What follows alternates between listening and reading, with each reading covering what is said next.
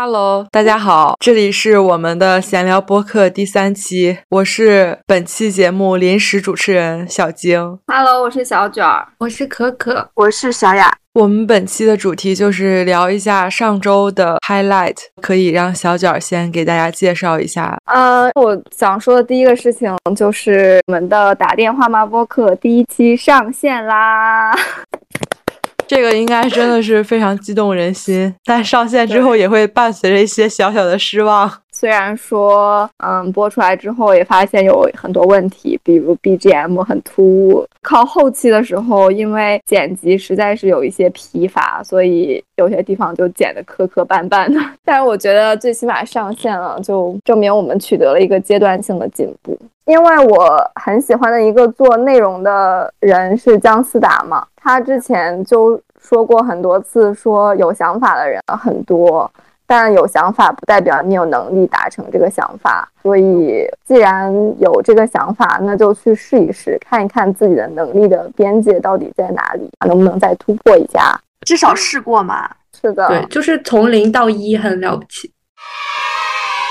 第二个事情是我作为一个一直长期坚持不动的人，在上周终于开始了运动，而且是瑜伽哦。对，但是做的是那种超级基础的，因为是之前可可推荐我的一个瑜伽博主吧，我做的是他的那个九九六拉伸肩颈和什么什么的那种，没有很复杂。我觉得我开始做的契机就是上周一快下班的时候，太阳穴感觉就很很疼，腰那天也很疼。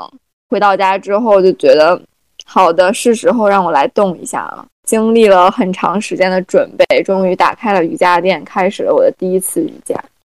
做完之后，确实感觉腰也不疼了，头也不疼了，但也不知道是不是这个作用。后来就又连续好多天都没有做，直到昨天晚上，我想到我们又要录播课了，我觉得只说一次瑜伽有一点点太，有点说不出口，所以昨天晚上我又抓紧时间临时抱佛脚又做了一次。我不知道我之后还能不能坚持这件事情，但反正感觉自己朝着健康又迈进了一步，很开心。这就是我的高光时刻。就这？那你要我怎么样啊？你可以多讲一讲你本周的生活趣事，可以不高光，可以很惨。觉得你每天的那个小生活还是非常有趣的。以我对你的观察，你发的微博就是你说你男朋友回到家里，然后跟那个小猫咪的对话，因为他每天都对。猫有很多话说的样子，但是对你没有话说，就抱着猫一顿讲，就是说什么啊，你今天过得怎么样啊？你都在家里看到了什么呀？你跟爸爸讲一讲啊，今天又有什么小趣事啊？什么对同龄人没有什么想法，然后我就说你为什么不问我？他就说因为我问他，他也不会回答我啊。你们两个也是非常可爱呢，把幼儿园带回家了。那我就再多说两句吧。我其实觉得，就是你跟小朋友相处之后，你是可以把同样的方法运用在你跟周围人，尤其是你跟你的伴侣的时候，有些方法就是很好用。比如说多点耐心。不是，我觉得一个很好的方法是，因为你跟小朋友讲要做什么和不要做什么之后，都会给出一个原因。我们会试图跟小朋友讲说，我们不是在以一个成人的身份逼迫你去做一个你不想做的事情，而是这个事情背后有一个原因。就比如说会造成你摔倒，对你的安全不好，或者是对你的身体健康不好，就是给他一个完整的一个逻辑，是你因为什么什么，所以你要做什么什么什么。我觉得这个逻辑用在你跟别人沟通的时候也会很有用，就不是说我要求你现在要去洗碗。而是，就比如说一个例子，就是今天晚上我们家里可能会来人，如果现在不洗碗的话，我们的碗就不够用，所以说你现在就要去洗碗。就是这个听起来就是一个非常 make sense 的一个东西，但是如果说我让你去洗碗，只是因为我现在很想指使你去干事情，这个这个理由就不是很好。我在尽量的想让自己给他安排事情的时候，都找出一个理由，除了我想让你干这件事情之外的合理的理由。哦。小卷儿刚刚讲的跟小朋友对话的那个技巧，就是我在那个非暴力沟通里，他里讲的有一个沟通技巧，就是它里面举了个例子，就是这个妈妈对他的儿子说，他想让他把桌子下面的袜子捡起来。但是他不会只说你能不能把桌子下面的袜子捡起来，他就会叫他儿子，然后说，请问你可以把桌子下面的袜子捡起来吗？因为我不喜欢不整洁，整洁会让我很开心。那个逻辑就是说，我们在想要一个人去做一件事情的时候，要告诉他为什么要做这件事情，就是表达出来你做了这件事情会给我有什么样的感受或者反馈，会让被指使做这件事情的人感觉更好一些。这是一个他们那本书里提到的一个技巧。好棒呀！就我觉得及时的情绪表达和情绪反馈也很重要。就比如说，就是我会时刻的更新我自己的情绪，我就说嗯我现在已经有一点点不开心了哦，如果你再继续下去的话，我可能会变得很生气。就是说出来我情绪的状态，一方面是对我自己的一个疏解，另外一方面是让他知道我现在是什么样的状态，给他一个预警。但是我觉得干活这种事情，就是谁忍不了，那谁就去干。这个以前在寝室生活中也比较明显，是因为我真的特别不能忍受，于是就只能自己去干。因为你释放情绪，其实是基于你和小杨还是有一个亲密关系在，他会在意你的情绪。但是有时候室友如果是那种就是特别，也不能说特别有洁癖吧，就是希望房间里一直保持干净的人，然后你你太高频次要求别人打扫卫生也不太好，不如就自己干了。对对对，我觉得你说的这个其实就是因为每个人的忍受程度和每个人的心理预期是不一样的，就没有办法让所有人都达到同时的一个标准或者同频。但是亲密关系里面这个东西就啊比较容易得两个人 都都将就一点，标准高的人降一点，标准低的人提一点，尽量往一起碰一碰，这样就会能和谐一点吧。就我刚好看到，就那本《父权制与资本主义》里面，刚好它有一节是就叫家务劳动。我刚刚是想说，我们好像在长期的宿舍生活中坚持的一个原则是谁痛苦谁改变吧。嗯但是我完全不接受这个原则放在亲密关系和家务劳动上。嗯就是应该平等分担家务劳动，但现在的事实是，还是要有一方比另一方承担的多一些。我觉得就是很难分摊的非常清楚。首先，这件事情没有办法一比一的来这么算，是的，而且如果说你把整个家务扩大化，比如说家里面的水电气，包括维修物业这些，算不算家务劳动呢？比如说，在我跟小杨之间，这些所有的东西都是他在负责，这些事情就没有办法分得非常非常细。但是如果中间达到了一个两个人都觉得 OK 的一个平衡点，就 OK 的，我觉得。但是我觉得一般是更在意这件事情的人会做出一些迷思一样的妥协，就是你可以接受可能哪一部分你做的多一些，嗯嗯嗯，然后你觉得这是两个人的平衡，我觉得这样是 OK 的。然后那本书里那个作者上野千鹤子就说到说，他说同样的事情由洗衣房来做，它就是可以创造使用价值的。但是如果由女性来做，它就是没有使用价值的。他点出了这个事儿之后，就让人觉得，哦，有些伤心。就可能那个洗衣房女工，她的那个使用价值是用金钱去呃给她的，是马上就立即可见的。但是你们就伴侣之间的这个。就是女性做出的，然后男性可能会男性的那个反馈是，比如说小卷说的，就是呃，我去买牛奶，然后你去修理一个什么开关，就这种反馈，它没有就是不是那种可视化、可量化、立等可取的，所以就嗯有时候可能就会被忽略。其实应该也是有的，只是那个使用价值不是不是《资本论》里面的那个使用价值。是的，就是没有被市场认可，但是在亲密关系里得到了其他的回馈。你们两个一说这个，我就觉得好像传统意义上那种男女搭配干活不累，或者是说婚姻这种关系的存在，还是非常有道理的。就好了，那就是你说这个事儿，我就想起来了，我这周看到的另一个新闻，我是看到一条微博吧，我不记得是谁发了，大概表达的意思是，官方发微博让各种独居女性，呃，嗯摆男士拖鞋呀，她是一个人生活但是要有男士的名字，要用男性的印记在，这件事情是不对的。我们作为个体可以做这样的事儿，但是你不能从官方的角度来倡导独居的女性来做这样的事情。我也不知道我为啥就想到了这个新闻。嗯，就是男女搭配这件事情不是必须的，必须的。不一定要结婚是吗？就对，就是这些事情不是说你自己一个人不能干，而是你自己一个人去生活的时候，你可能要同时处理擅长的事情和不擅长的事情。但是如果说你和另外一个人同居的话，你们可能会有一个扬长避短的一个分配。对我是发自内心的认为可以不结婚，就是自己过得开心就可以。我们这种没有对象的人说，啊、我们不能不结婚。有的人说，哎呀，结婚不是必须的。所以我感觉我说这样话好像没有什么说服力，但确实，如果这个社会都达成婚姻不是必须的话，你们也不会有很多婚姻焦虑。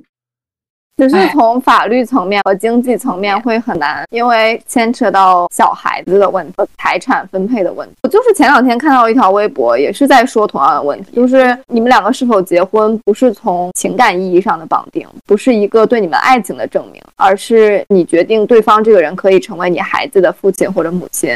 和你愿不愿意跟这个人分担财产和承担义务，从社会其他意义上来说，婚姻可能是目前来说比较好的一个解决方法。就是作为一个单身的人来讲，其实我觉得我现在的状态我自己很满意，但是我会觉得，因为我并不是一个能给自己不停找乐子的人，我会害怕在我慢慢的人生当中，我没有办法自己去消耗自己的无聊，所以我会觉得可能想去找一个对象，找一个伴侣，是想为了去抵抗日后你无法预料的无聊。嗯嗯，对，就是我觉得下一步我就要说，如果你们两个人都无法抵抗这种这种无聊的话，然后你就会们就会更无聊考虑生一个小孩子。因为我觉得我我这个人挺无聊的，嗯，我只能像普通人一样，可能会生个小孩，给自己找一些不停每每一个阶段有一个小目标这样子。但是人生嘛，在接受了婚姻不是必须的这个心态下，再去找伴侣，和我被焦虑裹挟着去找伴侣，应该会有不同的考量标准吧？嗯，将就不将就的问题嘛。等我有对象之后再来讨论这个问题。我记得上大学的时候，我跟小雅聊过一个问题，我当时好像就是说不一定要结婚才要生孩子，什么什么之类的。小雅就直接问我说：“那准生证怎么办？” 我那一刻，我觉得我长大了，我被击到了，我认清了这个社会的现实。我发现人就是需要这样的成长，就是当你发现这个世界有一种东西叫准生证的时候，你就知道浪漫和自由不能解释世界所有的事情。就是我觉得文艺作品里面从来不会提到准生证吧，对呀、太不现实。我就是接收太多浪漫主义思想了。但是那个华晨宇和张碧晨那个就可以。现在好像有可允许那个单身女性给孩子上户口。往往爱一个人，有千百种可能，滋味不见得好过长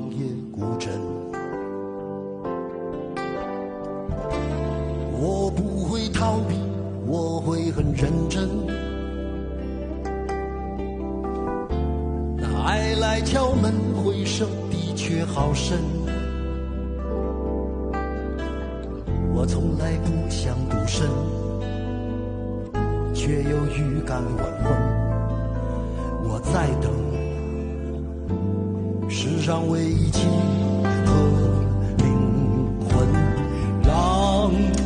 擦去脸上脂粉，让他听完全部传闻。可可，你觉得他们两个说的这种技巧，就是在我们这种和大人沟通交流比较多的工作中适用吗？我认为并不适用。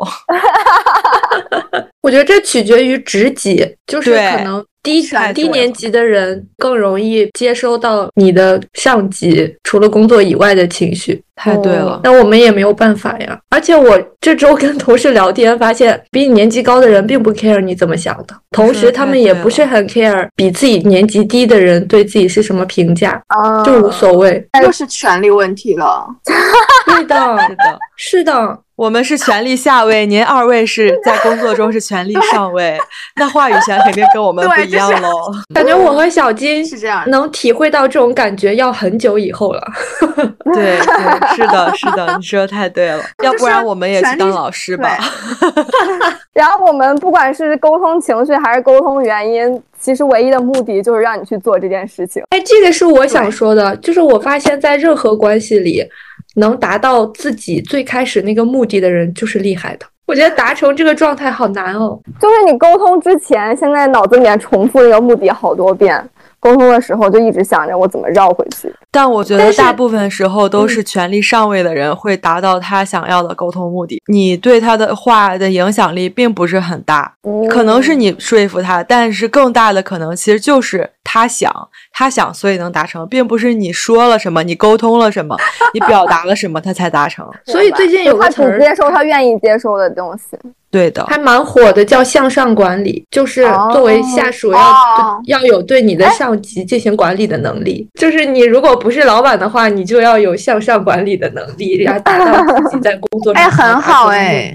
可可，你有什么高光时刻要说？哦，我这周最大的一个高光时刻，应该就是我加入了一个读书小组。这个读书小组规则是，大家每个月要读完一本书，最后读完的那个人请大家吃饭。哇哦！所以你们要看的是同一本书吗？我以为是大家要看同一本书，后来发现不是，就是大家各自看各自的。你选一本，然后只要在一个月之内看完就可以。哦，不错不错不错。那你要看的第一本书是什么？就是我之前看随机波动他们推荐的那本，叫《父权制与资本主义》。哦，但是那个好难懂啊，就像第二性一样难懂，就是要很认真的去看，看是要像看论文一样看看这些书。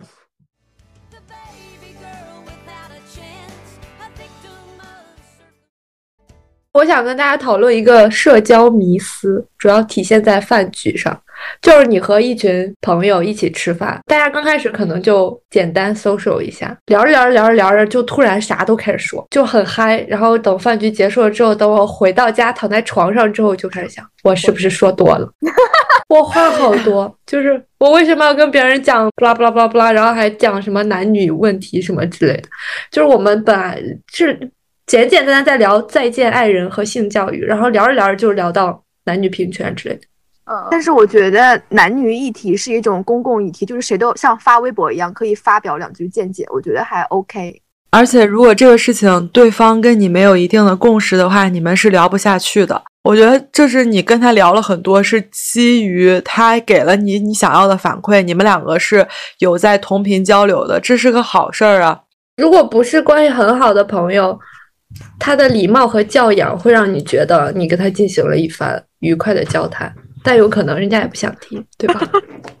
我想到上一次两个朋友在家来家里面吃饭，小杨就喝了很多酒之后，一直在疯狂的夸另外两个人中的一个人，就说跟他聊天很舒服，然后觉得他情商很高，然后每一次都聊得很开心什么的。我当时因为也喝的挺多的，然后我就说。那你有没有想过，你你每次都觉得跟他聊得很开心，是因为他的层级会比你高一些，他的情商向下兼容是吗？对他更愿意包容你说一些屁话。然后，所以我有两个感受，一个是我话好多，第二个感受就是要珍惜所有认真听你讲话的人，是的，是的，尤其是对于话多的人来讲，更要珍惜认真听你讲话的人。就是认真听你讲话的人，也会给你很认真的反馈，就好感动哦。是的，是的，真的要进行一些有效沟通，不要进行一些屁话沟通。哎，所以你的社交迷思解决了吗？我我觉得是，呃，你的这个心墙太厚了，你跟郭柯宇一样，就是如果你真的能和这个人聊了很多，又又很愉快的话，其实是说明你们俩有在同频交流，然后他是可以成为你的朋友，至少在这个就是三观的某一些方面，就跟你还是挺 match 的。你要敞开心扉，是的，但是也有可能是我被向下兼容了嘛。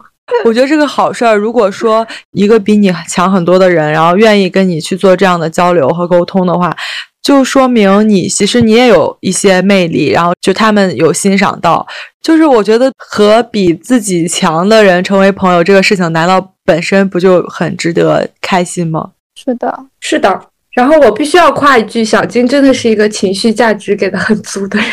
谢谢，谢谢。确定不是向下兼容啊？不是不是，我真的不是，我肯定我是咱们四个当中最挫的。向小静向上管理。对，我是向上管理的。是的，是的 Come and give me love. Come and give me something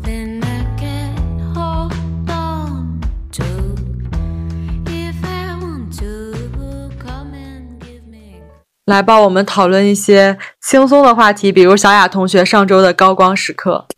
啊，我想说的，我上周的高光时刻，第一个其实是我们上周录播课，因为是我第一次参加大家的闲聊播课，我觉得还算是呃工作很久很久以来第一次去做一些别的事情。听大家的聊天，也觉得收获了很多。我除了我当老师的朋友跟我吐槽的事情之外的事情，我觉得很开心，也认识到了自己的一些不足，比如说说话好难听啊，或者是说话没有逻辑，就是我上周想的事情。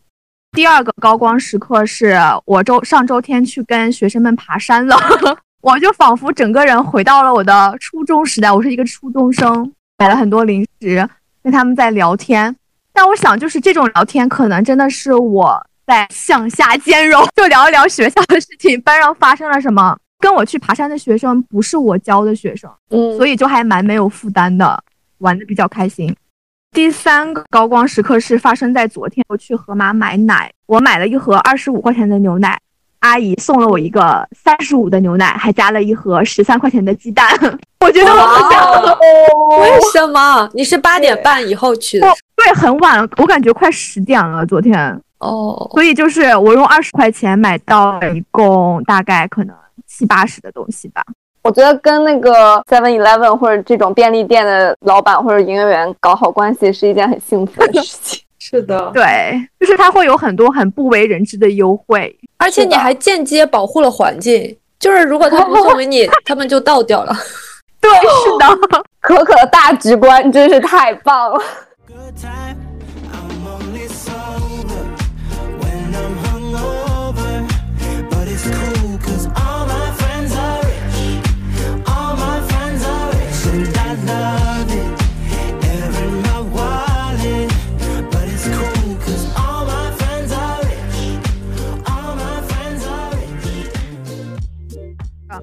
我星期五晚上看延史的时候，我我就突然想到一个，以前我们看小说、看书、看文学类的东西，会经常有学者会探讨一个身份认同的问题。我觉得我现在就陷入了一种身份认同的问题，呃，还是工作调动的问题啦，就造成了我的一种身份错乱。简单点就是归属感吧。我对这个年级没有归属感，会导致我做事情的时候不愿意去沟通。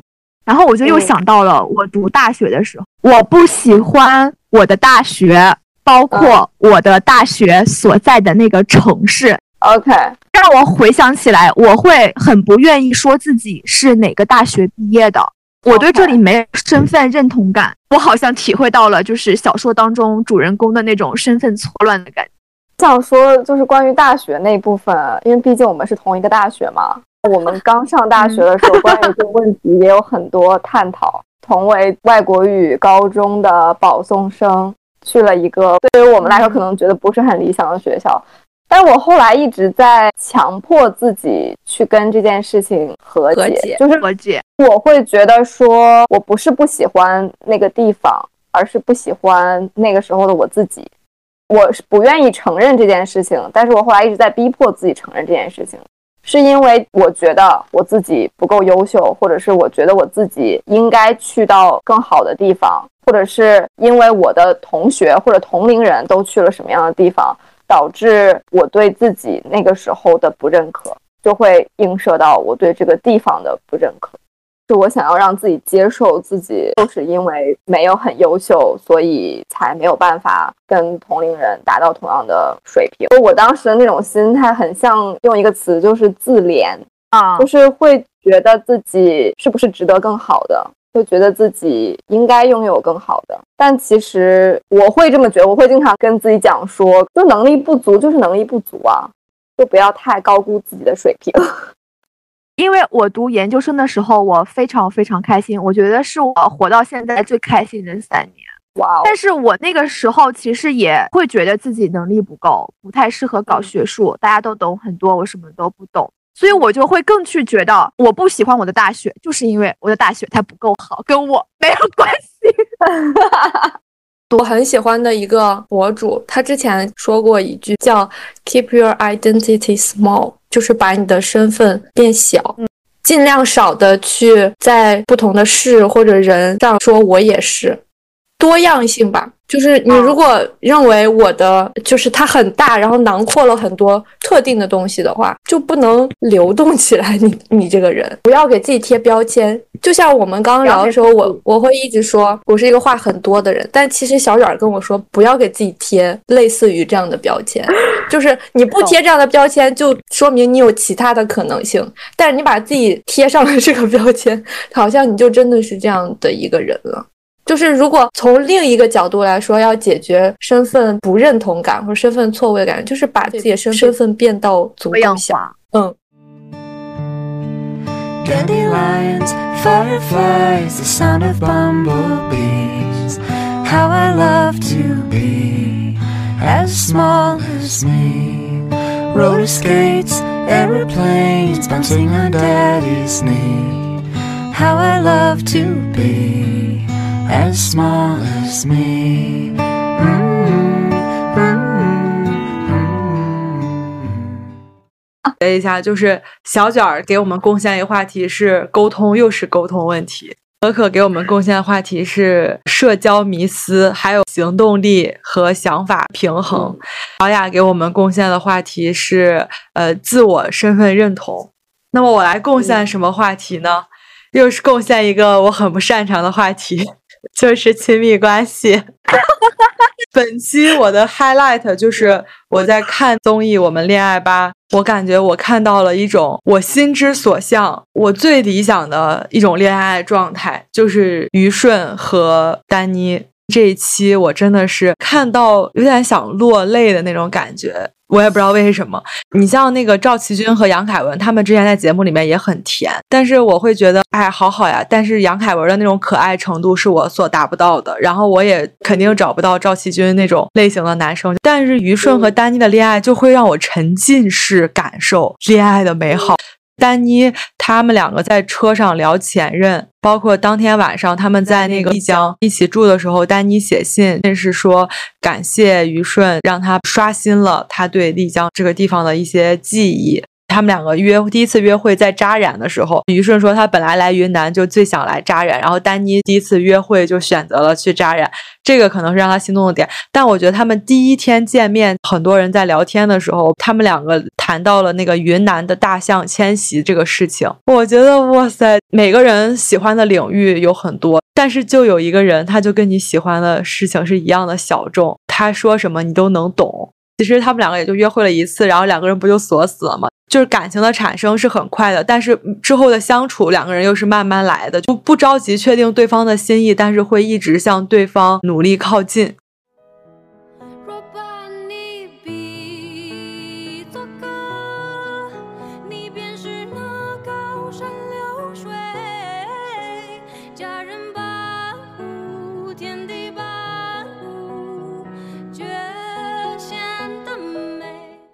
刚才因为你聊到赵启军和杨凯文，我没有看过那一季的综艺，但是我知道他们两个很甜。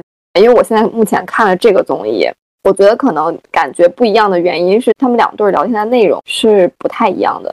杨凯文和赵启军那一对儿聊天，我可以用有的没的来形容，小学习对话，很日常，但是很快乐。我觉得这个是恋爱中非常好的一种状态，就哪怕你去买一个橘子，你都能聊得很开心。我觉得生活中应该充斥着这样的聊天。但是于顺和丹妮的聊天可能会更深入一点，就更走心一点。当你看到两个人走心的聊天的时候，你觉得这也是生活中非常需要的，但是你就会觉得这两个人的关系是更进一步的，或者是更认真、更踏实的一种关系。对哇，为什么你每次都能说出我想说的话来？我每次看你的微博都有这种感觉。欢迎大家关注我的微博。金牌小卷儿，哎，欢迎大家关注我们的官方微博。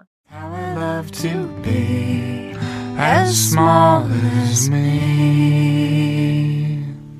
我本人是非常享受这被向下兼容的那个人，然后在亲密关系中的时候，当然也是如此。那如果一个我认为比较厉害的人，他每天都在跟我说一些有的没的的话，我就会觉得我是对他才华的浪费，这样其实不太好。因为生活就是柴米油盐酱醋茶，但是是有顺序的，你要先积累了，然后再去做日常生活的消耗是 OK 的吧？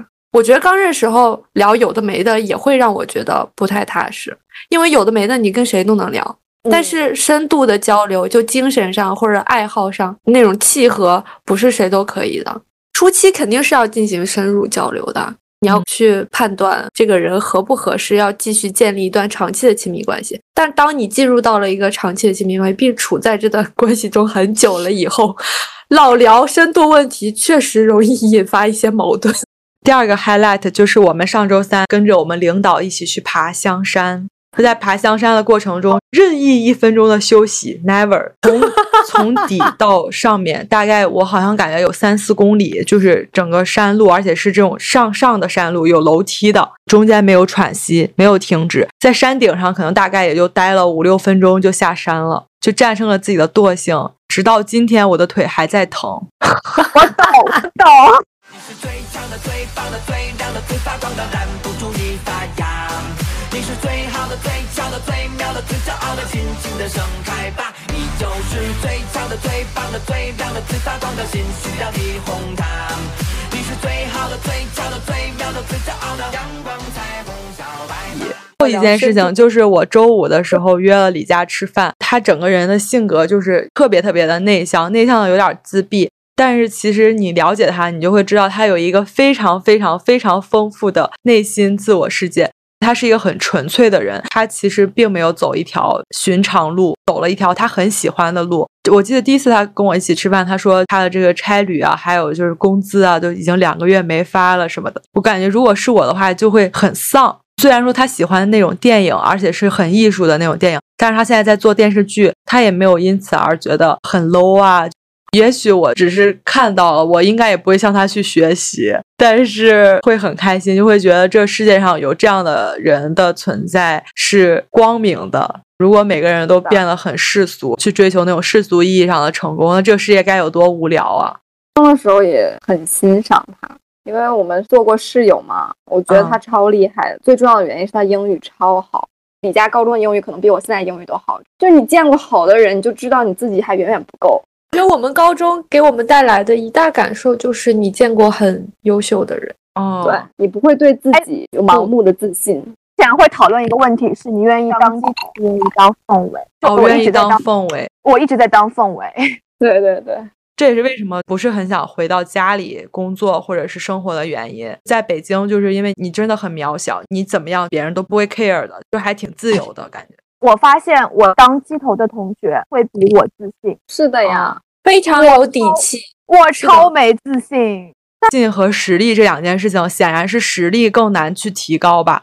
自信是环境给你的，这还不简单。你去一个比你都不好的环境，你马上就能拥有自信。但是实力是需要靠你一点一点的去积累的。我之前在备忘录里面写过一条，就是说我会由衷的很羡慕那些很自信的人，但我又发现我在现实生活中会经常不喜欢那些自信的人，我没有办法跟他们变成很好的朋友，因为我经常觉得他们在盲目自信。但是你还是会想要自己能爽一点感受到由自信带来的那种自我满足和愉悦感吧？嗯，对，因为不自信确实感觉不太好。但是你如果不自信的话，别人对你的夸奖给你带来的愉悦感可能是百分之百。如果你自信了，别人的夸奖就没有那么的重要了。但前提是你身边也会有像你这样给很多情绪价值的朋友，在工作上不会的，我觉得工作上老板会表扬你，但是那个表扬就明显感觉到很。走心，你就是你也挺棒的，挺优秀的，然后你都不知道你优秀在哪里。就是要讲细节是吗？没有说具体的点。我觉得我活这么大，一直在努力让自己不要 care 别人的评价，哦，很难吧？对，是很难。我有一个同事，他跟我讲说，他之前可能还会有点在意，自从他去了英国，他喜欢穿一些可能在中国你走在街上，或者穿着花枝招展的，大家就会看你，但是你你在国外就 nobody cares you，就是你想干嘛干嘛对对。他说在国外生活一年之后再回国，就觉得他不在意别人的评价，然后非常自我。我记得有一期《奇葩说》上面，蔡康永就说他觉得一定要对别人的夸奖保持谨慎的态度。别人夸奖你的，只是因为你此刻做了一件事情而夸奖你，并不是因为你整个人而夸奖你。如果你把他对你这件事情的夸奖当真的话，当别人对你批评的时候，你也会很当真，你也会觉得是他对你整个人的一种诋毁。你们是怎么做到把自己看过的综艺或或者是书里面的话都记得如此的准确？因为我发过微博，欢迎大家去关注金牌小卷儿，对，那么可可你呢？你是怎么记得什么非暴力沟通啊？然后 因为我刚刚看的。好的，我们期待你的读书小组成员和我们一起录播课，也期待你给我们讲一下你读完那个《父权制与资本主义》的读后感。